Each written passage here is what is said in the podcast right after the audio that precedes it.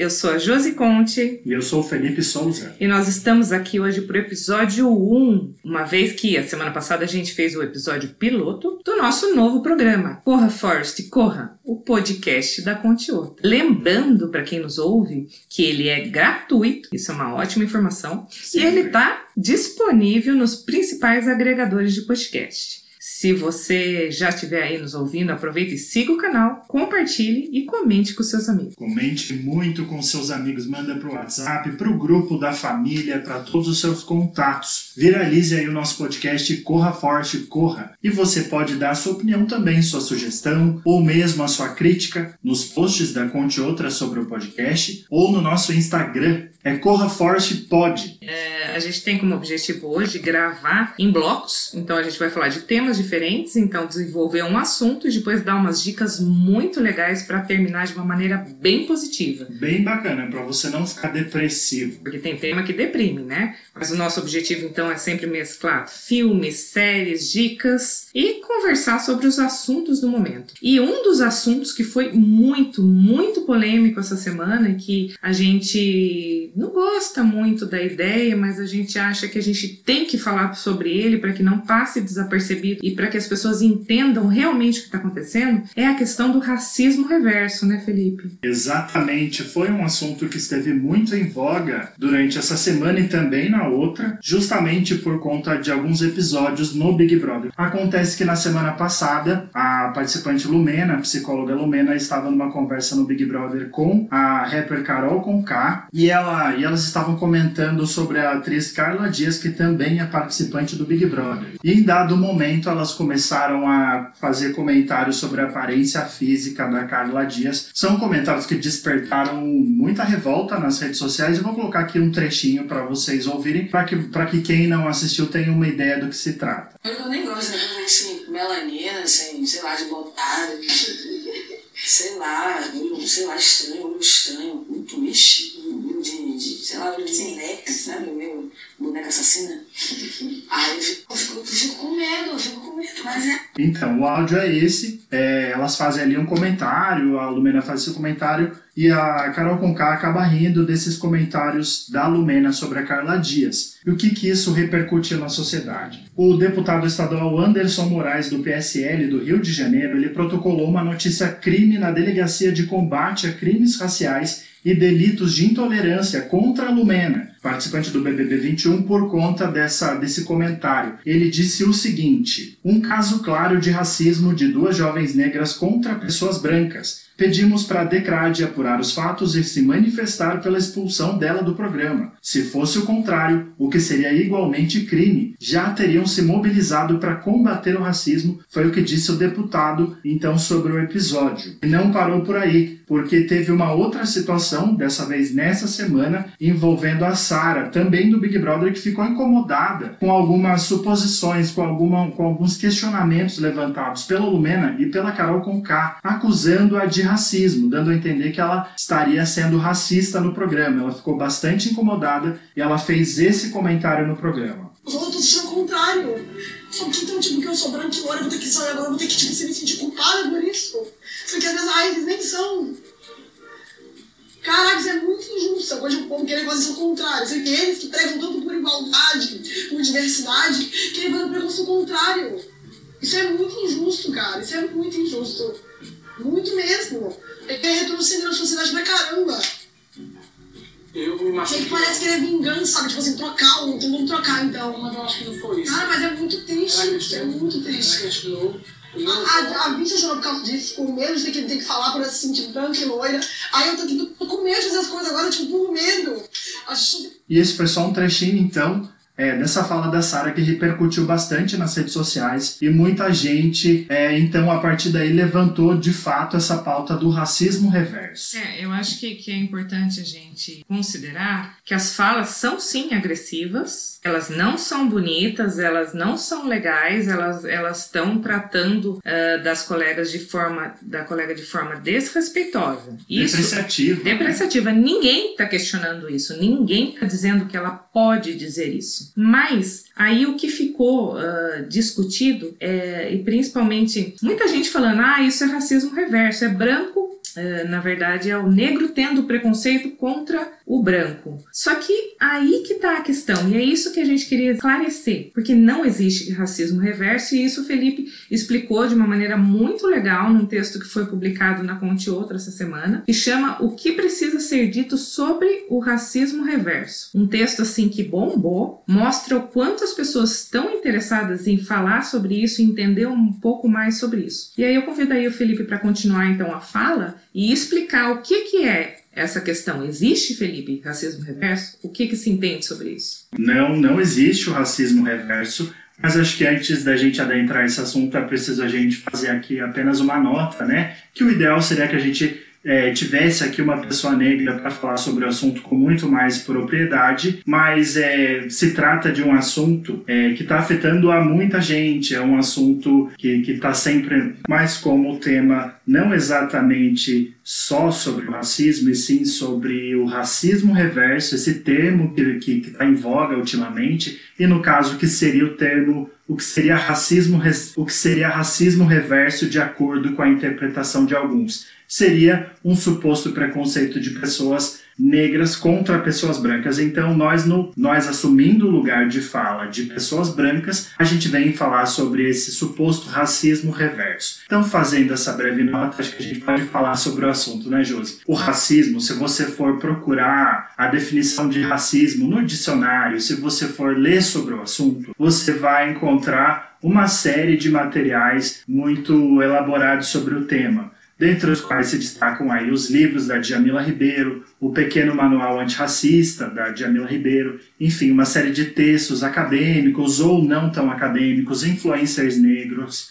Eu acho que é só uma, uma questão de você ter interesse lá procurar. Eu acho que as informações estão lá e acho que é o nosso papel de pessoas brancas ir lá e buscar informação. A gente não tem que ficar esperando uma pessoa negra é, vir com o tom professoral explicar as coisas pra gente, mesmo porque o racismo, ele é coisa nossa, ele não é coisa do, não é responsabilidade dos negros. Ele é um assunto que a gente tem que tratar também e a gente tem muito a contribuir com o tema. E a gente tem que, inclusive, falar com outras pessoas brancas sobre isso. E o racismo, então, retomando, se você for procurar, tem uma série de, de, de, de materiais sobre o assunto. E você encontra um, um senso comum, que é o quê? O que seria o racismo? O racismo ele é resultado de anos de exploração, de violência, de opressão. O povo negro, e assim como os povos indígenas, foram explorados historicamente. A gente sabe que teve o período da escravidão, os povos, os povos negros foram escravizados em boa parte do mundo, e isso ainda se reflete na sociedade que a gente vive hoje. A gente ainda vive as consequências disso, porque o que acontece? Os negros, quando a escravidão foi abolida, em 1888, não houve uma política pública que garantisse que essas pessoas tivessem as mesmas oportunidades, que elas tivessem a oportunidade de progredir, de crescer. E isso se reflete até hoje. Se você vê uma foto, por exemplo, que sempre viraliza nas redes sociais, a foto de formatura do grupo de medicina, você vê um grupo imenso de pessoas brancas e às vezes, quando tem uma pessoa negra, é muito, porque é muito difícil uma pessoa negra ter acesso à universidade, chegar a fazer uma, a cursar medicina, mesmo que hajam esses incentivos como as cotas raciais, por exemplo, que existem para reparar esse erro, para que a gente repare essa dívida histórica. Ainda, mesmo que existam esses mecanismos, ainda é difícil que essas pessoas tenham acesso aos mesmos espaços. Então a gente vive as consequências diretas disso até hoje, né? Não é, Eu acho que, que uma das maiores provas do racismo é que a maioria da população brasileira é negra e quando nós vemos as figuras de poder, os cargos de alto escalão de maneira geral, políticos, públicos, privados, nós não vemos negros ou vemos uma proporção muito pequena, né? Então, a partir do momento que não, eh, os negros não estão lá, sendo que eles são a maioria, já é a maior prova de que as condições não são igualitárias. Desde base, se a gente pegar lá na história, a gente vai ver lá no começo, eles não tinham direito a voto, que de repente não tinham a renda suficiente para poder votar, ou seja lá o que for. Então as pessoas elas nem entravam constitucionalmente. Então elas já começaram desde o começo numa posição muito inferiorizada. E aí as pessoas falam: "Não, não tem racismo, nós somos um país miscigenado, as pessoas estão aí, não é igual nos Estados Unidos que é mais violento, tem esse tipo de comparação". Só que daí a gente vê, se você for no shopping, numa loja, eu não sei, eu posso perguntar pro Felipe, alguma vez você foi perseguido por segurança? Nunca aconteceu. Nem comigo, né? Então esse é o meu lugar de fala como pessoa branca. Nunca aconteceu comigo. Então eu acho que às vezes o que acontece com as pessoas é uma negação de uma realidade que está acontecendo perto da gente e às vezes uma negação ora por pura ingenuidade, porque a pessoa não se coloca na pele simplesmente porque nunca aconteceu com ela, então ela não sentiu essa dor, então ela não consegue se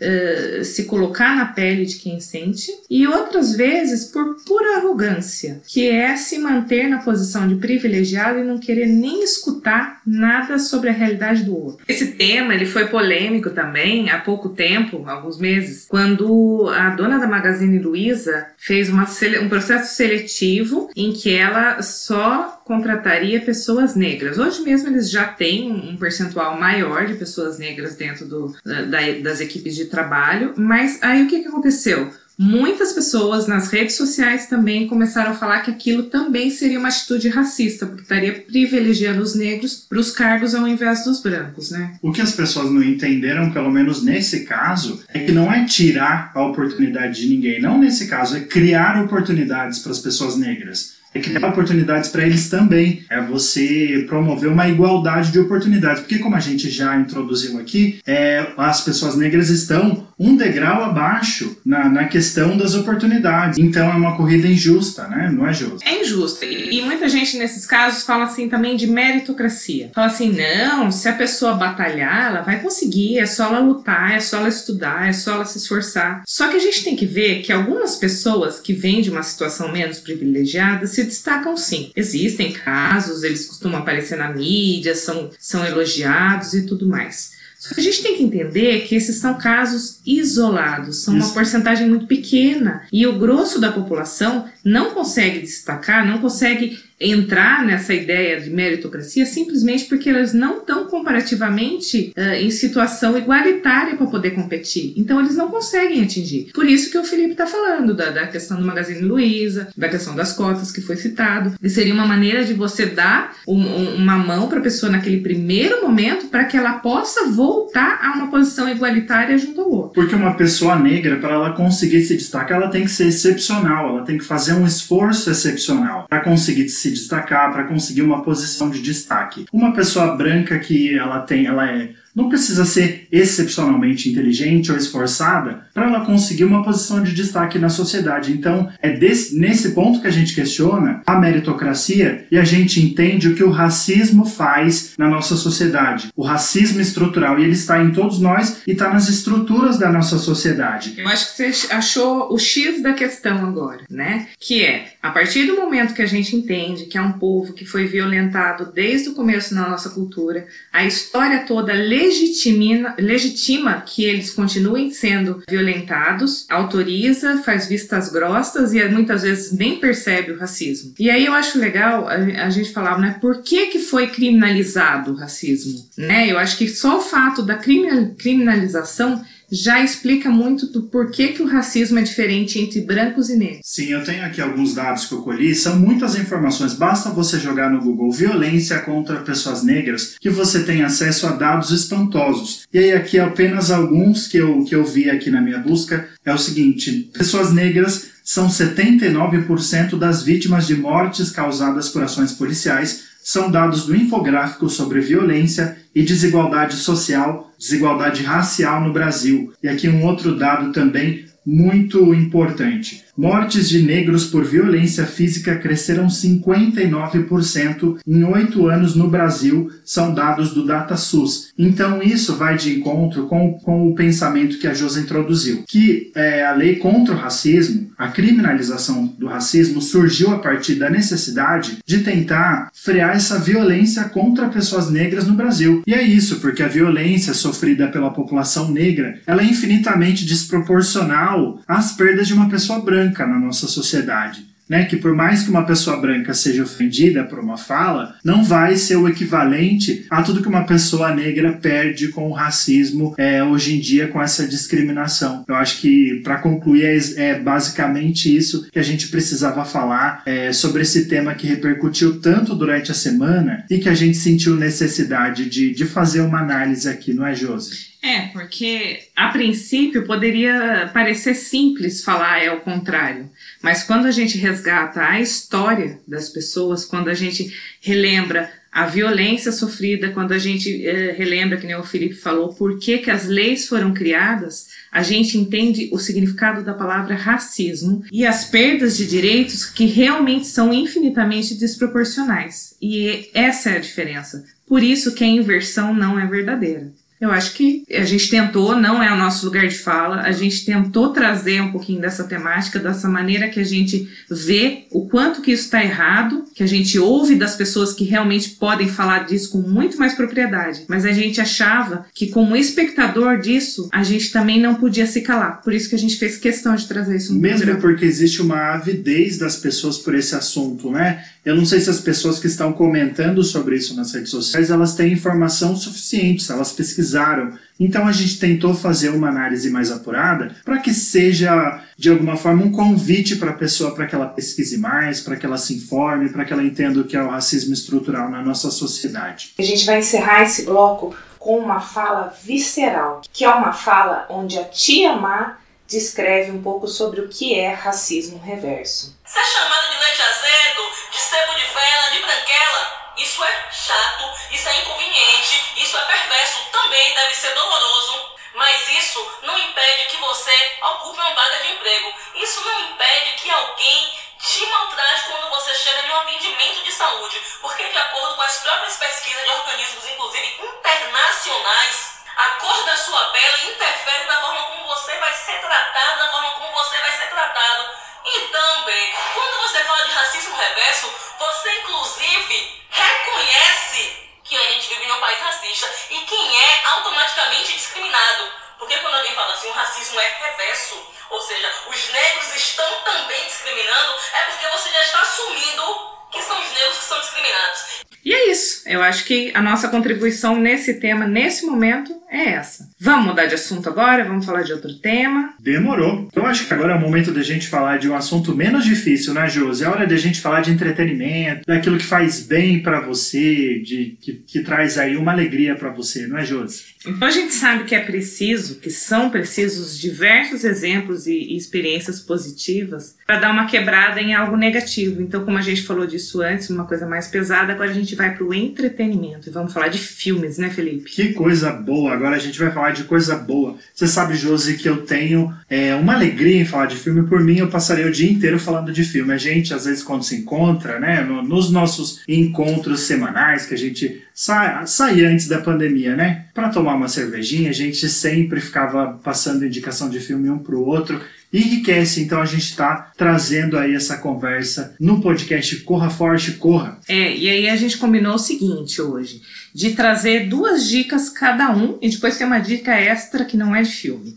Mas as, as duas dicas de hoje seriam as seguintes. Um filme que para mim e para o Felipe foi assim muito significativo, um filme mais antigo, eu dou Um clássico, um né? exemplo, um clássico pra gente, meu e um clássico dele, e depois a gente vai trazer uma dica mais atual para deixar para vocês aí como recomendação. Você começa então, Felipe? Começo, vou fazer as honras então, né, Josi? Eu separei aqui então, primeiro eu vou falar sobre o filme mais clássico, né? Um filme que me marcou muito. É, a gente já comentou sobre ele antes de gravar o podcast, a Josi falou que é um filme que ela gosta muito também, que é A Vida dos Outros, um filme de 2006, um filme alemão, dirigido pelo Florian Henkel Donnersmarck. É um nome, é um nome alemão que eu me esforcei muito para pronunciar, se não tiver correto, você me desculpe aí. Ele ganhou o Oscar de melhor filme estrangeiro em 2008, que ele foi filmado em 2006, foi lançado em 2007 e em 2008 então ele concorreu ao Oscar. E o ator principal é o Ulrich e eu vou dar aqui então a sinopse do filme, sem tentar dar muito spoiler para vocês não estragarem a surpresa do filme. É um drama que se passa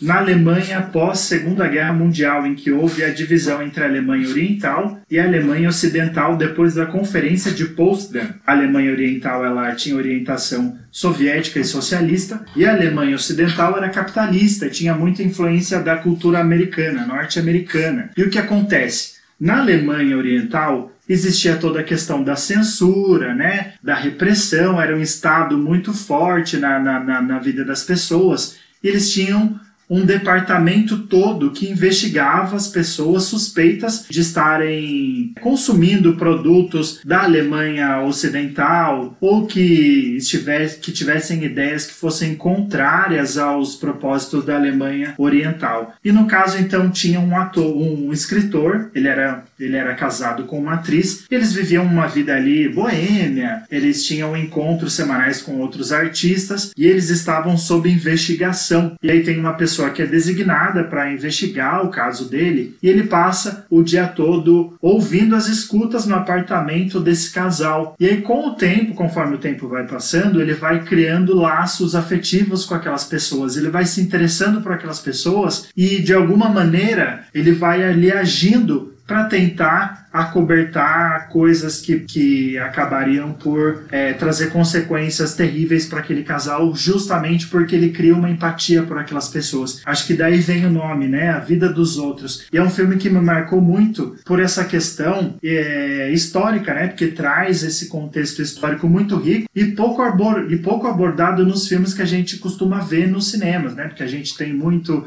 nos cinemas os blockbusters americanos, né? Que tratam sobre, sobre temas mais contemporâneos, mas poucas vezes, eu pelo menos tinha visto poucas vezes, é, esse período retratado na tela do cinema. Então achei um contexto riquíssimo e uma história muito humana, muito poderosa, né, que fala sobre empatia, que fala sobre uma pessoa comum que consegue enxergar nas diferenças algo que, que o faça se relacionar com aquelas pessoas. Então faz até uma conexão com o tema que a gente estava tratando até agora há pouco, que é se encontrar nas diferenças, que é você entender e você conseguir enxergar as complexidades humanas. O lado do outro. Né? Exatamente. É, e ele trata isso com muita sensibilidade. É, é, é uma coisa que vai no desenrolar do filme mesmo. Só vendo. É um filme muito indicado, é um dos filmes que eu tenho muito queridos também. A Vida dos Outros. Fica a dica então do Felipe. Sim. E aí é, eu trago em contrapartida o meu filme, para mim clássico, que é o Bagdá Café. O Bagdá Café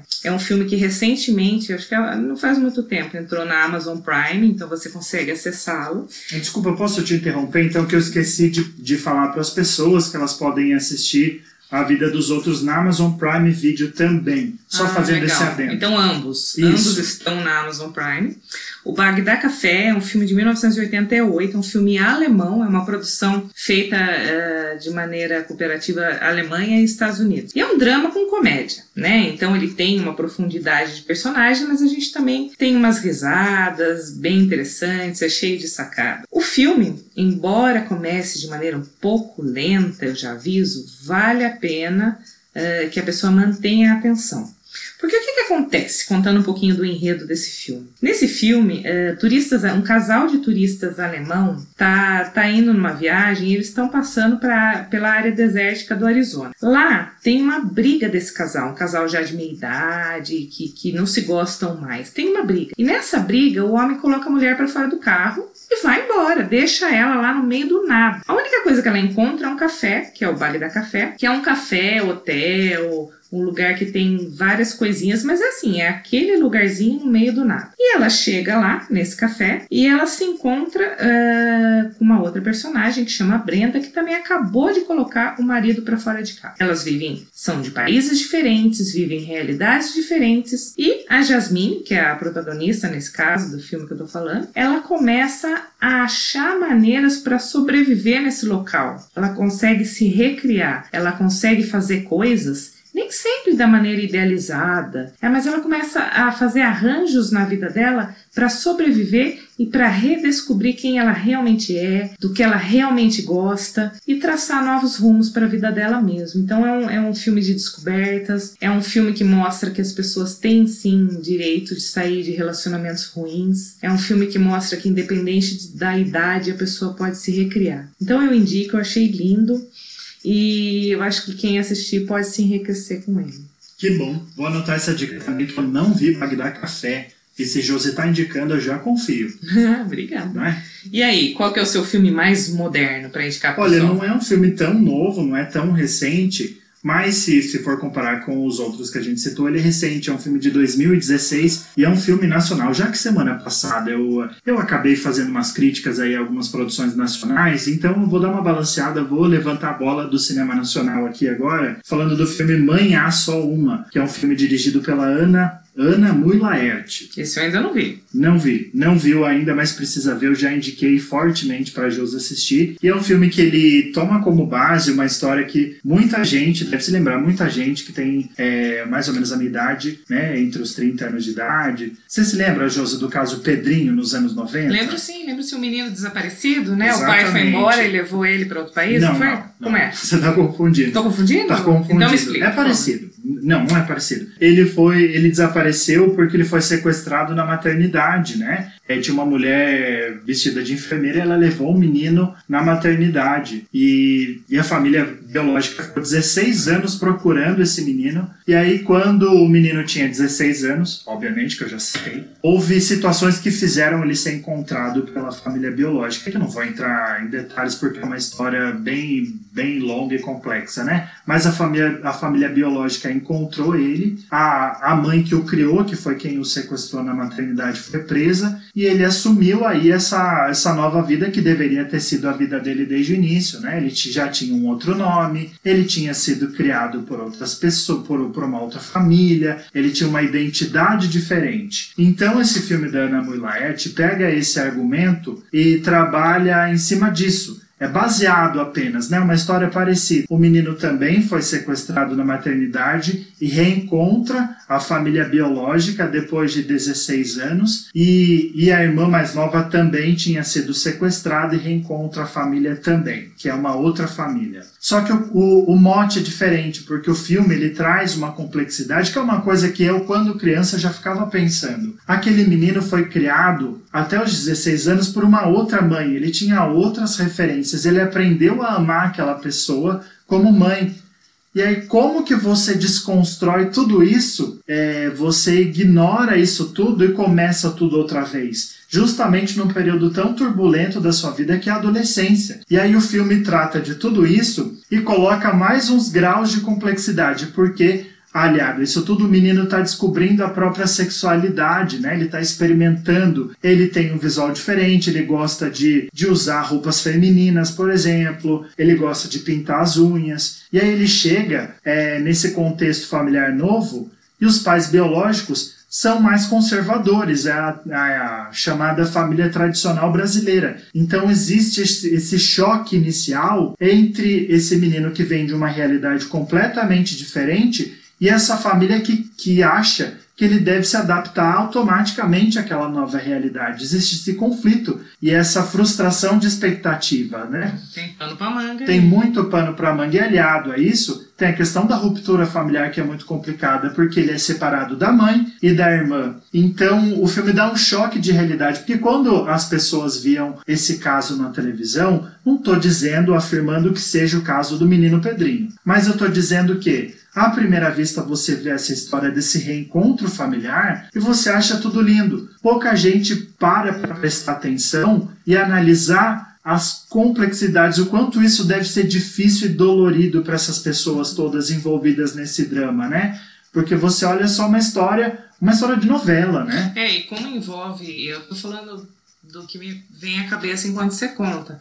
Mas como envolve questões eh, criminais, da criança ter sido sequestrada tal, acaba promovendo provavelmente uma ruptura mais rígida entre as famílias, né? Porque o ideal, né, do ponto de vista psicológico, num caso assim, seria que houvesse uma transição, uma intersecção, visitas, uma coisa mais tênue e que não houvesse a ruptura. Com a ruptura, é muito delicado. Quero é ver esse filme. Brusco, quero, né? quero ver esse filme. É muito interessante e eu acho legal. O que eu gosto desse cinema nacional pensante é justamente isso, porque ele, ele te deixa incomodado, ele te traz é, temas que te tiram do lugar comum. E esse é um filme que eu assisti e quando acabou, eu queria a sensação que eu tinha é de que eu poderia passar muito tempo acompanhando aquelas pessoas, aqueles personagens. Eu queria mais daquilo. Eu queria saber como se desenrola, porque ele não te dá respostas. Não é um filme que te dá respostas, que te dá um final feliz que vai te deixar satisfeito. Ele te deixa perguntas.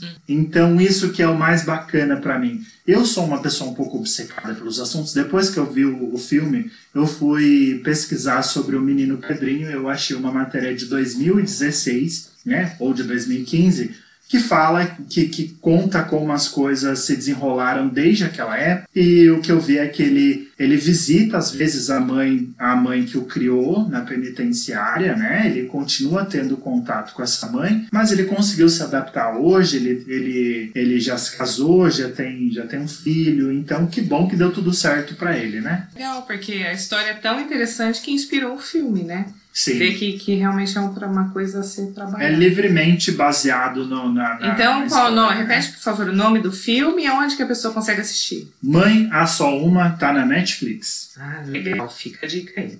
A minha dica, somando então o filme mais novo, é um filme que está agora, né? Talvez a atriz seja, seja indicada para o Oscar, que é o Rosa e Momo. É um filme que está na Netflix, um filme de 2020 e que foi produzido agora, durante a pandemia. O filme, ele é um remake da Madame Rosa, que é um filme de 1977. Gente, e o filme é estrelado por ninguém mais, ninguém menos do que a Sofia Loren, uma atriz magnífica que hoje tem 86 anos. Esse filme, é, ele é dirigido pelo filho caçula dela. Da Sofia Loren? Da Sofia Loren. que bacana. É, é o filho dela, ele já dirigiu ela outras vezes e nesse filme ele também a dirige. E eu fiz até um texto sobre ele quando ele lançou, indicando. Então o texto eu posso indicar depois na descrição é Sete Motivos para Assistir Rosa e Momo, o filme que cotado para o Oscar, né? E esse filme então ele realmente pode pode gerar Oscar, ele foi muito bom. Eu acho, eu acho, hein? principalmente pra atriz, né? Então a Sofia Loren nesse filme, ela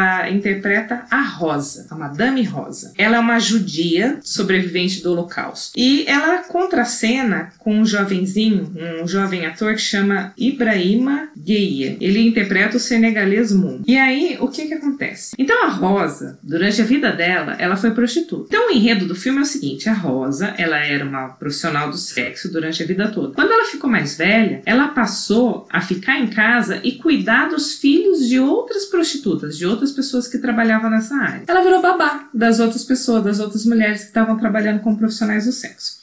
Então, o que que acontece? Vira e mexe, né? É, eram levadas crianças e ela cuidava. Um dia, um outro personagem que, que era responsável por crianças também, se eu não me engano, um médico da, da cidade, pediu para ela cuidar de um menino que era o Momo. A história deles é muito interessante, é toda uma construção da confiança, uma construção do afeto. E o filme, mostrando essa trama, no enredo todo dele, ele trata de traumas, ele trata da questão do envelhecimento, ele dá uma pincelada, né, por causa do menino ser um, um imigrante legal, da questão dos refugiados. Ele fala um pouco da marginalidade dessas pessoas, né, que eram pessoas párias da sociedade, né, aquele que veio do outro país ilegalmente, ela que trabalhava como prostituta, então também não necessariamente aceita pela sociedade. Fala de diferenças culturais quando trata da questão dela ser judia e o contato com outras pessoas que não eram da mesma religião. Então, são muitos temas tratados com maestria e tudo isso de uma maneira muito humana. Muito sensível, né? É, e humana em todos os sentidos. É, não fica aquela questão idealizada. Então, Sim. os personagens aparecem em suas qualidades e em suas imperfeições. E isso é muito bonito. Tanto é que ela realmente é digna de Oscar, né? Sim, me lembrou muito, eu assisti também esse filme. E, e a dinâmica entre eles, né, entre a Rosa e o Momo, me lembrou muito a dinâmica da Fernanda Montenegro com o menino no filme Central do Brasil, que era justamente isso, não é, Josi? É, de duas pessoas marginalizadas que estão ali tentando sobreviver numa sociedade que os oprime, né? Exato. São E aí, sobreviventes. São sobreviventes, e aí eles se encontram e eles descobrem uma maneira torta de viver aquele afeto, de encontrar apoio um no outro, de, de, de, de, de encontrarem afeto um no outro. Eu fiquei até arrepiado, porque É. achei bonito. E, o- e o Rosimum ainda tem um momento que tem uma reversão de papéis, uma inversão de papéis. Sim. Então fica a dica aí. Rosimomo, facinho de achar, tá na Netflix, pode ser visto hoje mesmo. Veja hoje. Josi indicou. Tá certo. E agora a gente vai falar o que? A gente vai fazer uma indicação de algo mais simples. Não é um filme, não é uma série, não é um livro. Que seja um perfil no Instagram, que seja um vídeo no YouTube para te fazer feliz agora, nesse momento. Tem, tem sim uma super indicação. Essa indicação é uma indicação, mas também é uma homenagem. É, durante a semana, então, a gente tem contato com os textos, com as coisas que estão acontecendo. E uma pessoa, ator, diretor, ator, poeta, escritor que vem se destacando na mídia é o Ari Fontoura. O Ari Fontoura, no auge de seus 88 anos. 88 anos? Vacinado, tá todo orgulhoso que, já tá vacinado. E muitos anos de carreira, né? Sim. Eu, desde que eu sou pequeno, me lembro do Ari Fontoura nas novelas, sempre presente aí na TV, né? Isso, e ele uh, se destacou muito agora na mídia com aparições no Instagram, curtinhas, videozinhos, em que ele mostra um pouco do seu cotidiano. E aí ele aparece fazendo torta de banana. Usando fantasia de Superman. Fantasia de Superman, dançando carnaval, andando de triciclo. Então, que a princípio poderia ser uma coisa bobinha, ela é encantadora. Tanto é que o perfil dele do Instagram tá com 2.4 milhões de é seguidores. Muita gente vendo o Ari Fontoura vestido de Superman.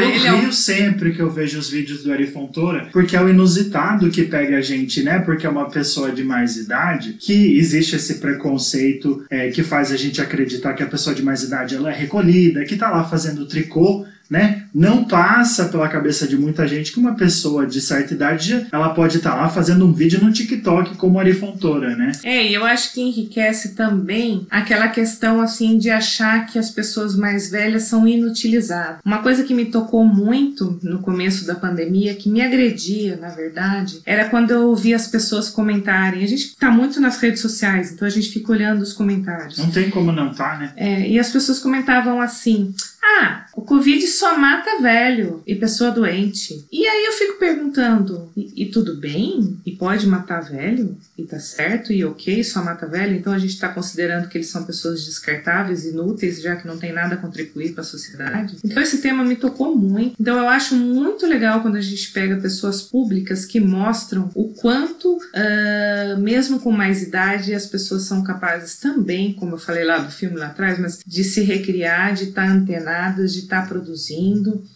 de estar tá aí igual para igual para gente, na verdade, muitas vezes dando um baile em nós, né? Muito. Eu tenho até.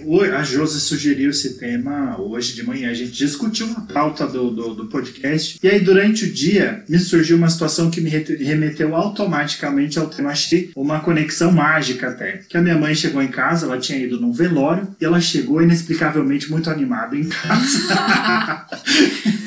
e, ela, e ela chegou falando justamente sobre o quanto ela está viva e realizada aos 60 e tantos anos de idade. Eu não vou me lembrar exatamente quantos anos ela tem, mas é mais de 60. E por quê? Porque a minha mãe aprendeu a nadar já depois dos 60. A minha ela... depois dos 50. Então, e ela descobriu nisso uma paixão. E ela ama aquilo. Né? Ela estava afastada esses tempos aí da hidroginástica e da, das aulas de natação por uns pro problemas de saúde que ela teve no final do ano passado, mas ela já voltou. E a gente vê o quanto ela se sente feliz e realizada com aquilo. E ela fala pra gente o quanto isso é maravilhoso na vida dela. É a coisa que ela mais gosta de fazer na vida é nadar. E aí pensar que ela descobriu isso depois dos do 60, né? É muito maravilhoso. E aí ela falou uma outra coisa. Ela falou que ela só vai se realizar, só falta mais uma coisa agora para ela se sentir realizada. Que ela quer ir andando de bicicleta até o clube para fazer as aulas de natação, né? Porque ela, minha mãe sempre andou de bicicleta, mas o tempo foi passando e ela abandonou esse hábito. E aí ela falou que agora só falta isso. Ela ir pro clube é, na sua própria bicicleta. Então achei muito legal e fala justamente sobre isso, né? Sobre quanto é possível você continuar vivo e feliz e realizando coisas já com mais idade, né? É, eu acho que, que a gente tem que. A gente sabe que não. É, há limitações físicas, há coisas que não são tão perfeitas. A gente entende isso. Não é um. Não é romantizar a situação, e, né? Não é romantizar a situação. Mas a gente nunca deve ignorar que enquanto a gente está aqui, a gente tem espaço para o sonho, a gente tem espaço para querer voltar a andar de bicicleta, para nadar depois dos 50, depois dos 60, para fazer vídeo no TikTok. Sim, sempre há espaço para sonhar, para viver. É, quando se fala sobre isso, eu sempre lembro, porque eu fui aquela criança dos anos 90 que teve a televisão como babá, né? Então as minhas referências, muitas delas vêm da televisão. Eu lembro sempre de um episódio muito polêmico, é, você deve se lembrar, né, Josi? Da novela Babilônia. No primeiro episódio, a Fernanda Montenegro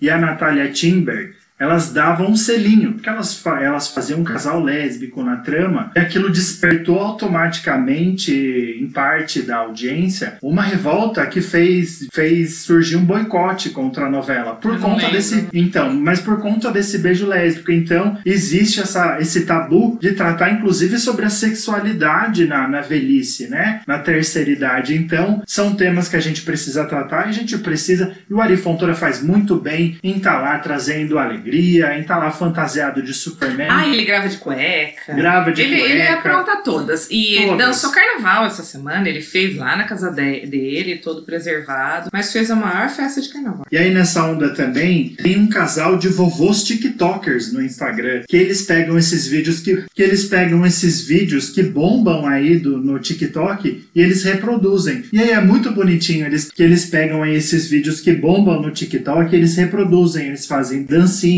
eles fazem dublagem, é muito divertido e a galera se diverte muito lá. É arroba vovôs TikTokers. Então acho que é isso, né, Josi? É isso aí, o, só pra completar, o, o Instagram do Ari Fontoura é o próprio nome dele, é Ari com Y Fontoura. Tudo junto. E fica a dica aí, eu acho que a gente termina por aqui. Podcast de extremos, falando de temas bastante diferentes, mas a nossa vida é assim. É sempre assim, é esse balaio. Eu gosto dessa palavra, eu usei hoje essa palavra para denominar o nosso podcast. É um balaio. Você trata, você consegue ter acesso a vários assuntos e sempre aí de uma maneira mais leve, mais divertida, não é, Josi? É isso mesmo. Então, a semana que vem, com temas que estão em alta, não podemos falar antes, porque a gente vai ter que ver o que que tá bombando A gente nas vai redes analisar sociais. muito bem antes esse tema, não é, Josi? Até semana que vem. Até! Esse podcast utilizou áudios de TV Globo e Tia Má.